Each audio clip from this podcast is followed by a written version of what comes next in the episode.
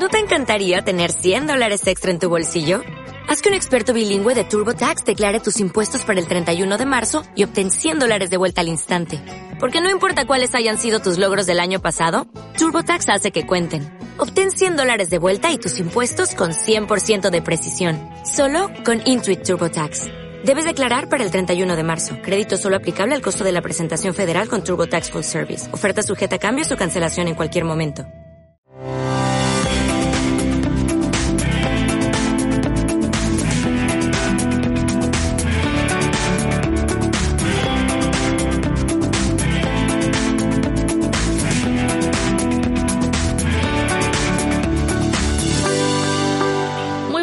Bienvenidos a Compliance Pills, el podcast con el que nos pondremos al día y aprenderemos sobre compliance, ética empresarial, responsabilidad social corporativa y todos aquellos temas que contribuyen a crear empresas que no solo se preocupan por realizar su actividad y obtener beneficios, sino que también tienen en cuenta el impacto que generan en la sociedad. Yo soy Berta Meret y juntos conoceremos a profesionales destacados en estas áreas y a emprendedores y proyectos que tienen estos valores en su ADN. Este podcast está disponible tanto en plataformas como iTunes, Spotify, iBox o Spreaker y también a través del blog compliancepills.com. Bienvenidos a Compliance Pills. ¡Empezamos! Muy buenas. Hoy hablamos de formación sobre ética empresarial y compliance con Jimena Alguacil, que es abogada tanto en Argentina como en España y asesora en materia de compliance a empresas de toda Iberoamérica. Además, se dedica a la formación en compliance colaborando con diferentes universidades de España, de Estados Unidos y de Argentina, así como a través de la empresa de la que es fundadora, TOT, que se escribe T-O-T-H, Compliance. Jimena, muchas gracias por colaborar con este podcast. Gracias, Berta. Muchísimas gracias por invitarme. Estoy encantada de participar en, en este podcast. Genial. Tenemos claro que el área de compliance en las empresas no solo tiene la tarea de identificar, prevenir y, en su caso, mitigar los posibles riesgos normativos que puedan, se puedan materializar en la entidad, sino que también tiene una función clave en la sensibilización y en la difusión de la cultura de la integridad y de la ética empresarial en el seno de, las entidades o de la organización. Además, eh, en el contexto actual en el que muchos estamos teletrabajando, puede ser una muy buena opción también potenciar esta formación en compliance online. Eh, Jimena, ¿por qué es tan importante la realización de formaciones en compliance en las empresas y qué aporta en la organización? Bueno, el equipo humano de una organización es el principal activo que tienen las organizaciones. Llamo organizaciones en sentido amplio, no solamente las empresas, sino también todo lo que es asociaciones, fundaciones, incluso partidos políticos. Eh, el éxito o el fracaso de la misma depende en gran parte de este equipo que la compone, ¿no? Eh, el capital humano de una organización es la carta de presentación de la empresa y afectan directamente a la satisfacción de clientes, terceras partes, proveedores, etcétera, ¿no? Por eso, nosotros con la formación en compliance ponemos el focus en el capital humano como ventaja competitiva en un mundo globalizado, ¿no? Y por consiguiente, es fundamental invertir en formación en general para preparar a nuestros talentos a las necesidades de nuevos puestos de trabajo que se presenten, disminuir los niveles de, rotación y aumentar la satisfacción, pero sobre todo y fundamentalmente generar una cultura de compliance dentro de la organización y que esa cultura de compliance nos diferencie respecto de la competencia, ¿no? Eh, podría enumerarte un montón de casos que, en los que hemos trabajado en materia de formación, pero en todos y en cada uno de ellos eh, es un trabajo multidisciplinar en el cual todo el desarrollo de la formación está íntimamente ligado a otras áreas de la empresa, por ejemplo, marketing, recursos humanos, etcétera, y es un trabajo en el que cada una de las partes aporta su valor, pero fundamentalmente hacemos una difusión a la comunidad de cómo nuestra empresa ha generado una cultura ética a través de la organización. Sí, sí, y detrás de ello necesita mucha estrategia y planificación, ¿no? Porque esto no va de un día para otro de decir, mira, voy a hacer un curso, sino que realmente hay que tener un plan de formación, que es esto que también empezamos a oír cada vez más. Eh, ¿Qué es exactamente un plan de formación y qué tenemos que tener en cuenta para poder elaborarlo? Bueno, son muchos los aspectos que hay que tener en cuenta en un plan de formación. ¿Por qué? Porque cada empresa es un mundo, ¿sí? Cada empresa tiene su necesidad. Y esta es la palabra real que hay que partir, de la cual hay que partir, el concepto de necesidad. ¿Cuál es la necesidad de esta empresa en materia de formación? En materia de formación en compliance, en sentido amplio, etcétera. En ese sentido, va a haber que tener en cuenta si quiere formar a sus trabajadores, quiere formar a sus mandos intermedios, a la alta dirección. Hay que tener en cuenta, por ejemplo, si la empresa cuenta con operarios en diferentes turnos. Hay que tener en cuenta también, en, ahora hay una fuerte demanda en las empresas en formación a sus terceras partes. Eh, las empresas están demandando formación a, los franquiciados con los que se vinculan, a las subcontratadas, a sus proveedores, etc. Eh, también habrá que tener en cuenta la metodología metodología de formación online, eh, formación presencial, eh, introducir técnicas de gamificación, etcétera, pero fundamentalmente los contenidos, ¿no? Eh, si vamos a formar en compliance, si vamos a formar en su código ético y su política anticorrupción. Hay empresas que han tenido alguna situación de conflicto de interés y quieren hacer una formación en este, en este tema. Blanqueo de capitales o anti-money laundering en todo lo relacionado a, sujetos obligados. Protección de datos, secretos profesionales y antitrust también. Pero actualmente, y tanto en Latinoamérica como en Europa, tenemos una fuerte demanda de formación, tanto en transformación digital como seguridad laboral. Así que son los nuevos elementos que se introducen eh, en materia de formación, ¿no? Perfecto. Y para ti, para que una formación realmente sea efectiva, ¿Qué, consideras que es eh, necesario? ¿O cuáles son, según tu experiencia, los principales errores que se cometen? Porque a veces, eh, sobre todo a nivel de, trabajadores o de empleados, eh, les puede parecer pues algo aburrido, ¿no? ¿Cómo hacemos que realmente sea efectivo y que cumplamos el objetivo? Bueno, son muchos los factores a tener en cuenta. Por un lado, es importante partir de la base de contenidos personalizados, dinámicos y originales. Estos conceptos son clave para que el usuario que acceda a esta formación online o presencial disfrute de una verdadera experiencia en la formación en compliance. Merece la pena, por ejemplo, en, temas de eficacia o formación efectiva, tener en cuenta la ISO 19600, que los estándares internacionales nos establecen determinadas pautas en ese sentido, y establecen que una formación diseñada y ejecutada adecuadamente proporciona una manera eficaz para que los empleados comuniquen riesgos. ¿no? Eh, esta educación o formación debe estar hecha fundamentalmente a medida.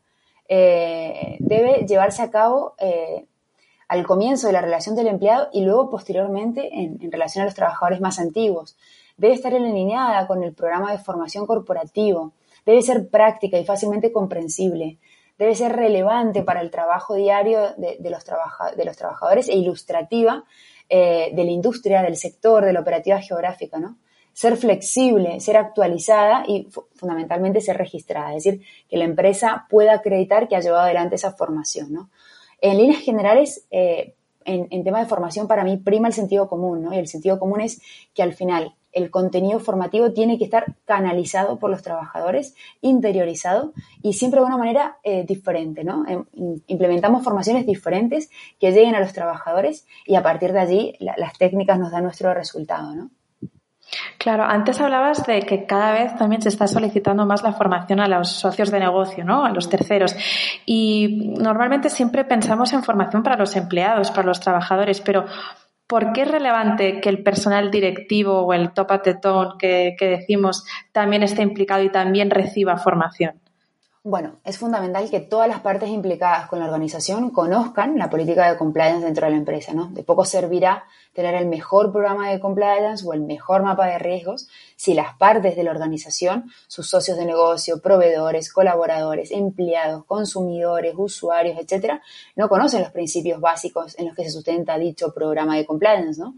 Los valores, los principios éticos de la organización con los que se relaciona y fundamentalmente los que aplican en su día a día, ¿no?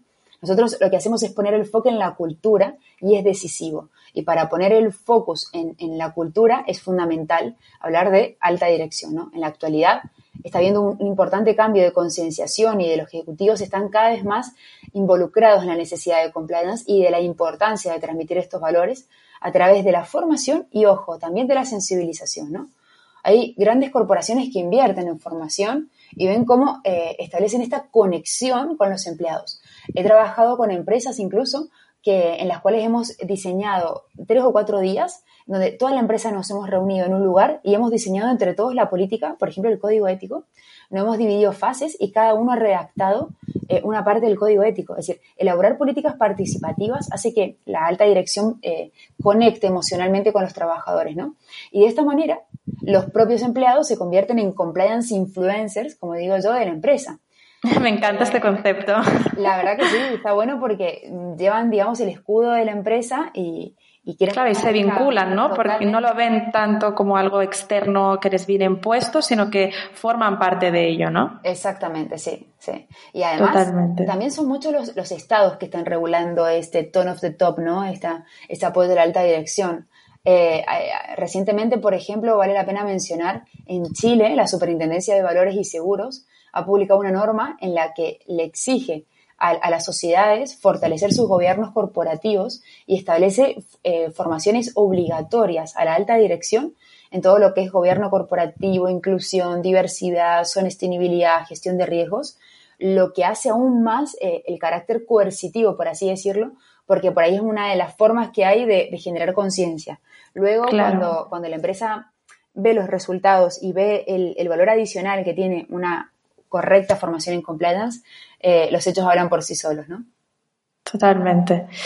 Eh, otro de los conceptos que también se está escuchando mucho últimamente en términos de formación es la gamificación, ¿no? O eh, cómo implementar los juegos, las dinámicas pues más didácticas dentro de la formación. Em, ¿Qué opinas de este fenómeno y qué otros sistemas innovadores, como decías antes, ayudan a motivar a, a las personas que reciban la formación? Bueno, para quienes no hayan escuchado nunca la palabra gamificación, viene de game, ¿no? Viene de juegos y a partir de allí es muy interesante eh, que la gamificación en las empresas es una realidad y más aún en las grandes corporaciones. Pero siempre que sea enfocada a clientes o a los trabajadores, los resultados apuntan a que la, gamificación eh, en las empresas eh, será la quinta técnica más utilizada, ¿no? Eh, los juegos son un poderoso sistema de generación de compromiso, ¿no? Todo lo que es sistemas de recompensa, eh, con recompensas, ranking de trabajadores, reconocimiento, generación de metas y reglas de juego, historias, actividades competitivas, etcétera, etcétera, y sobre todo partir de la base de desafíos, ¿no? Y esto es así porque lo vemos en los niños. Lo vemos en los niños donde un juego es una actividad mm, absolutamente motivadora en la que nos involucramos por puro placer, ¿no? Pero también es una vía privilegiada para conseguir el engagement con la, con la compañía, con la marca, con el trabajo, con el aprendizaje, ¿no? Eh, en líneas generales, eh, la, generación de juegos, por ejemplo, eh, generar sobre la base del contenido una política, el famoso pasapalabra, en el que generamos dinámica de juegos o una ruleta gigante en la que podamos participar. A veces le proponemos a la empresa que, establezca una serie de recompensas y, premiar a los, a los primeros tres trabajadores que logren el objetivo. Eh, o generar un ranking a, largo plazo y van sumando puntos a medida que, que van haciendo las formaciones anuales. Entonces, la verdad que se genera una dinámica donde es más fácil incorporar los contenidos. Es decir, hay una nueva manera de hacer las cosas. Durante mucho tiempo, todos nosotros hemos recibido formación online con un contenido preestablecido y la verdad que había otra forma, otra forma más directa, más divertida, eh, más original, más, mm, como le llamo yo, con alto contenido gráfico, ¿sí? Eh, en TOT eh, trabajamos todas las formaciones sobre la base de un montón de equipos de, de, diseño con los que trabajamos en más de cinco países que desarrollan los contenidos formativos sobre la base de la necesidad concreta de la empresa, pero con un alto contenido gráfico, llámese animación, por ejemplo, ¿no? llega muchísimo más. Em, y mi segunda, mi siguiente pregunta iba muy relacionada con esto. Eh, estamos viendo también cada vez más la demanda eh, que va en aumento de formaciones online, más en este contexto en el que estamos ahora. ¿Qué ventajas e inconvenientes consideras que tienen este tipo de, de formaciones? Bueno, las ventajas son muchas y los inconvenientes será de cómo se gestione, ¿no? De, qué tipo de formación. Si son formaciones estándar, clásicas, etcétera, los, los trabajadores son bastante demandantes, eh, las terceras partes también, y la verdad que si podemos hacer formaciones dinámicas, eh, se valora mucho más, ¿no? Pero sí que es cierto que la formación online es una realidad desde la, desde la llegada de Internet, desde que estamos en la vía 2.0 y el aumento más aún del ancho de banda, eh, en España podría decirte que el 70% de los hogares dispone de Internet, si no es más. Eh, la mayoría lo utiliza a diario y no sé si el 70% ya eh, lo utiliza, digamos, incluso por razones educativas, laborales, etcétera, ¿no? Es decir, somos conscientes de que la formación online juega cada vez un papel mayor en el aprendizaje a lo largo de la vida y es que año tras año se ha incrementado esta demanda de formación online. No solamente eh, en cuestiones de formación empresas, sino también eh, en demanda de formación universitaria, demanda de formación de alta dirección, etcétera. La posibilidad de realizarlos en cualquier momento hace que pero nos permita conciliar la vida laboral con la vida familiar, ¿no? Por otro lado, se reducen los costes porque se evitan los desplazamientos, la logística, etcétera. Eh, la formación online es una herramienta de comunicación muy fuerte con, el, con los alumnos. Eh, yo, por ejemplo, en mi, en mi día a día, eh, soy directora de un máster de una escuela de negocios, en un máster online, e interactuamos a través de lo que llamamos selfies o net selfie, en el cual yo le hago una pregunta al alumno y me tiene que contestar a través de un video, ¿no? Entonces la conexión que se genera es muy bonita porque nos conocemos, lo escucho, evitamos todo lo que es formato tradicional, PDF o PowerPoint o, o formato Es mucho más directo, menos frío, ¿no? Digamos. Sí. Y el, objetivo es incorporar los contenidos, ¿no? Eh, pero bueno, en línea general la, formación online también favorece cuando la empresa tiene alta rotación de trabajadores. Al permitir altas continuas, la empresa ya tiene su, contenido formativo y lo único que hace es eh, dar de alta a los trabajadores que se incorporan a la empresa. Pero insisto en, en el tema de los contenidos, ¿no? Insisto en que la clave es esta contenidos únicos, interactivos, con alto contenido gráfico y fundamentalmente una, metodología dinámica. Las, dinámicas de juegos, de ejercicios asociados, también es muy buena a la hora de incorporarlos. Sobre todo y siempre enfocados en el sector de la actividad. No podemos tratar una formación a una entidad petrolera o a una entidad eh, farmacéutica o a una organización sector alimentación de la misma manera, ¿no? Es importante adaptarnos al sector para que sea una formación a medida, ¿no? Totalmente. Y otra de las preguntas que también eh, se hacen eh, habitualmente es el tema de las listas de asistencia o las evidencias de la realización de formaciones. Muchas veces dicen, pero ¿por qué es necesario todo esto? ¿Por qué tengo que firmar en una lista eh, como si fuera el colegio? Jimena, ¿para qué se intentan siempre obtener evidencias de la realización de las formaciones? ¿Por qué es importante? Bueno, en este caso me encuentro con muchos casos reales que se me vienen a la mente. Eh, pero en líneas generales es importante evidenciar desde un inicio la implantación del programa de compliance de forma efectiva, por lo cual la comunicación del mismo a todas las partes será fundamental. Eh, todas las acciones que se realicen mediante formación, sensibilización, etcétera, persiguen el cambio efectivo en las, en las operativas de negocio y en la conciencia de lo que se relaciona con la organización. La verdad que he asistido a un montón de congresos de compliance, especialmente recuerdo uno por la contundencia que manifestó uno de los ponentes, era un fiscal de delitos económicos aquí en España, que trasladó la importancia de generar una cultura de compliance. Eh, y manifestó que ante la presunta imputación de una persona jurídica, lo primero que haría sería llamar aleatoriamente a un trabajador y preguntarle si conoce su código ético. Eh, cuestión que me llamó la atención y me dijo, es lo más importante, generar una cultura de compliance. Y a partir de allí la empresa tenía que acreditar eh, que había llevado adelante la formación. Hay varios casos conocidos, no sé si merece la pena llamar la atención, pero hay muchos casos en que la empresa no ha podido acreditar que había implantado esta formación, ¿no? Y por otro lado, la evidencia es fundamental porque también puede ser un arma de doble filo. ¿A qué me refiero con esto? Y es que en algún caso concreto eh, he tomado conocimiento de una empresa que despidió a un trabajador sobre la base del incumplimiento del código ético y en la audiencia del juicio oral el trabajador acreditó que no lo conocía y logró probar que ni su mando superior ni sus compañeros tampoco lo conocían porque nunca se les había facilitado la política ni formación en la política. Entonces, bueno, eh, es interesante en ese caso que, también la empresa lo vea como una forma de acreditar que, ha generado una campaña de formación eh, a todos los trabajadores y un elemento de prueba de que la misma se ha llevado adelante efectivamente, ¿no? Totalmente. Y aparte que, que, no es suficiente tener documentación, como decías, tener un código, tener unas políticas, sino que realmente mm, tiene que los empleados, los diferentes perfiles de la compañía tienen que conocer su contenido. Y esto es tan fácil como decías. Simplemente el hecho de preguntar eh, si conoce el código de conducta o dónde lo encontrarían o desde dónde lo descargarían es la forma más directa de conocer realmente si, si estas formaciones han tenido efecto. Totalmente tú trabajas también en diferentes eh, países, como hemos dicho antes, tanto en España como en toda Latinoamérica. ¿Qué, ¿Cuáles son las principales diferencias que observas entre, entre aquí y allí, entre las diferentes jurisdicciones? ¿En qué punto estamos? Bueno, eh, son muchas las diferencias, ¿no? Eh, Pero también es cierto que en Iberoamérica se, se mira muchísimo lo que ocurre en Europa, pero sobre todo lo que ocurre aquí en España, ¿no? Nos, tenemos un lazo histórico muy, muy fuerte, lingüístico también, y hace que, sea el país de Europa que más cercanía genera con Iberoamérica, ¿no? Aquí en Europa eh, son muchas las normativas que hay en materia de formación, si bien es cierto que no hay mucha homogeneidad en cuanto a la normativa de cada uno de los países.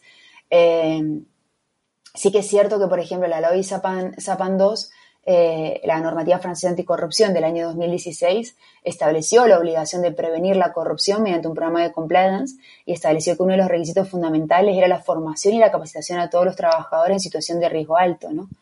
También nos encontramos con la UK Bravery Act, que establece la comunicación eh, y la difusión de, la formación. que es de las más estrictas, de hecho, sí. Más estrictas, exactamente, una de las más estrictas, pero también una de las que poca aplicación tiene, porque si bien los ingleses la, incorporan en todas sus políticas, no ha habido sanciones a día de hoy a ninguna organización. Exacto.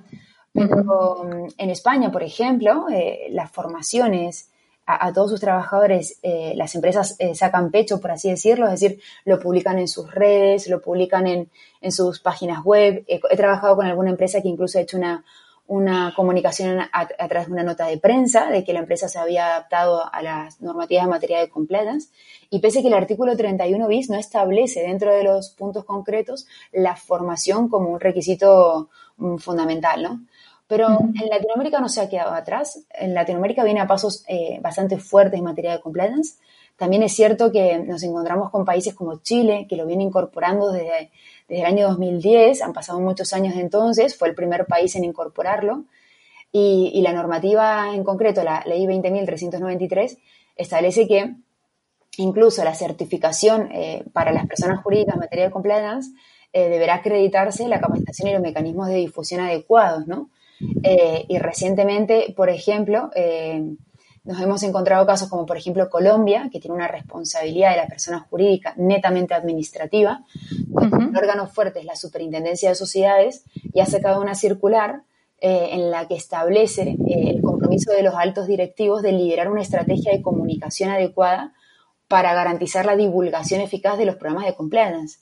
en Argentina, por ejemplo, es un caso muy llamativo porque el artículo 23 de la ley 27.401, aprobada en el año 2016, eh, es, tiene una, interpretación bastante discutible, porque su primera parte dice, los programas de compliance deberán contener, y luego la segunda parte dice que los programas de compliance podrán contener, haciendo referencia a una gran distinción claro. sobre la obligatoriedad o no, o sobre la, digamos, eh, necesidad o no de que lo tengan. Pero lo llamativo es que en el primer punto, sobre lo que deberán tener, establece que deberán tener un código ético, reglas y procedimientos para prevenir ilícitos en el ámbito de los concursos y procesos licitatorios.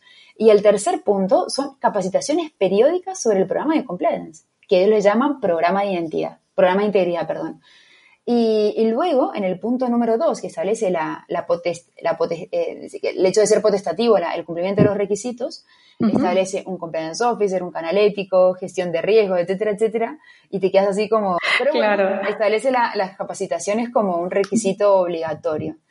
En líneas generales, eh, eh, Latinoamérica viene a, pasos agigantados, viene por ejemplo, por poner un ejemplo, Perú ha tenido cuatro reformas en tres años, Argentina ha incorporado los lineamientos de la Oficina Anticorrupción, Chile ha tenido, ha pasado de tres delitos a 12 en solo 10 años. Así que, digamos, esta cultura de compliance se viene generando poquito a poquito. Y se va expandiendo y poco se va a poco. expandiendo, sí. sobre todo muchas exigencias de mercado, muchas exigencias de multinacionales y sobre todo de la OCDE. Sí, la OCDE ha tenido un papel crucial en Latinoamérica y allí a los países no les ha quedado otra opción que, que adaptarse a las exigencias, ¿no? Y también se regula mucho eh, la relación con el sector público, ¿verdad? Sí, incluso en Argentina y Brasil, eh, la necesidad de tener un programa de compliance para contratar con el Estado es ineludible. Aquí en España perdimos esa posibilidad con la ley de contratos con el sector público, pero en Argentina cualquier empresa, incluso una pyme, que vaya a formar parte de un proceso licitatorio ante el Estado. Es un requisito directamente. Sí, y que cuyo monto eh, deba ser aprobado por un cargo no superior a ministro, eh, debe tener eh, un programa de compliance. Luego veremos cuál es el rol de la administración, si puede valorar ese programa de compliance, es un elemento excluyente no tenerlo y bueno, puede dar lugar a, mucho, mucho debate allí. Pero lo mismo ocurre en Brasil, por ejemplo. Yo creo que estos dos países imitan un poco la, filosofía de Estados Unidos. Sí, sí. Eh, Jimena, estamos llegando al final ya de, este podcast que ha sido muy, muy interesante. Eh, para concluir, me gustaría saber para ti qué es lo que consideras que es lo mejor de tu profesión. Lo mejor de mi profesión es eh, generar cambios. Yo creo que lo más bonito es generar cambios, ver, ver el antes y el después, la interacción con las personas, ver, por ejemplo, no es un detalle menor, pero luego de las formaciones aumenta muchísimo el, uso del canal ético. Eh, los, trabajadores, los trabajadores se sienten muy involucrados, terminan cohesionados con la política de la empresa. Eh, yo creo que es el cambio, la, transformación. Yo creo que es lo más bonito y, creo que es factible y además lo considero un elemento competitivo. ¿sí? Hoy en día el mercado está exigiendo empresas éticas, está exigiendo empresas que operen de acuerdo a la ley de oferta y demanda y que no vayan por canales eh, paralelos, ¿no? Eh, entonces, eh, hay que premiar a las, a las, organizaciones que invierten en formación, que invierten en cultura, que invierten en responsabilidad social corporativa y lo que las hará diferente respecto de la competencia, ¿no? Yo creo que eso es lo más, lo más interesante. Pues Jimena, muchísimas gracias. Ha sido un placer contar contigo para, este podcast y seguimos hablando próximamente. Muchísimas gracias, Berta. Un placer y gracias a todos. Espero que pueda aportar mi granito de arena con este podcast a la generación de cultura, ¿no? Desde luego. Un saludo. Gracias. Hasta luego.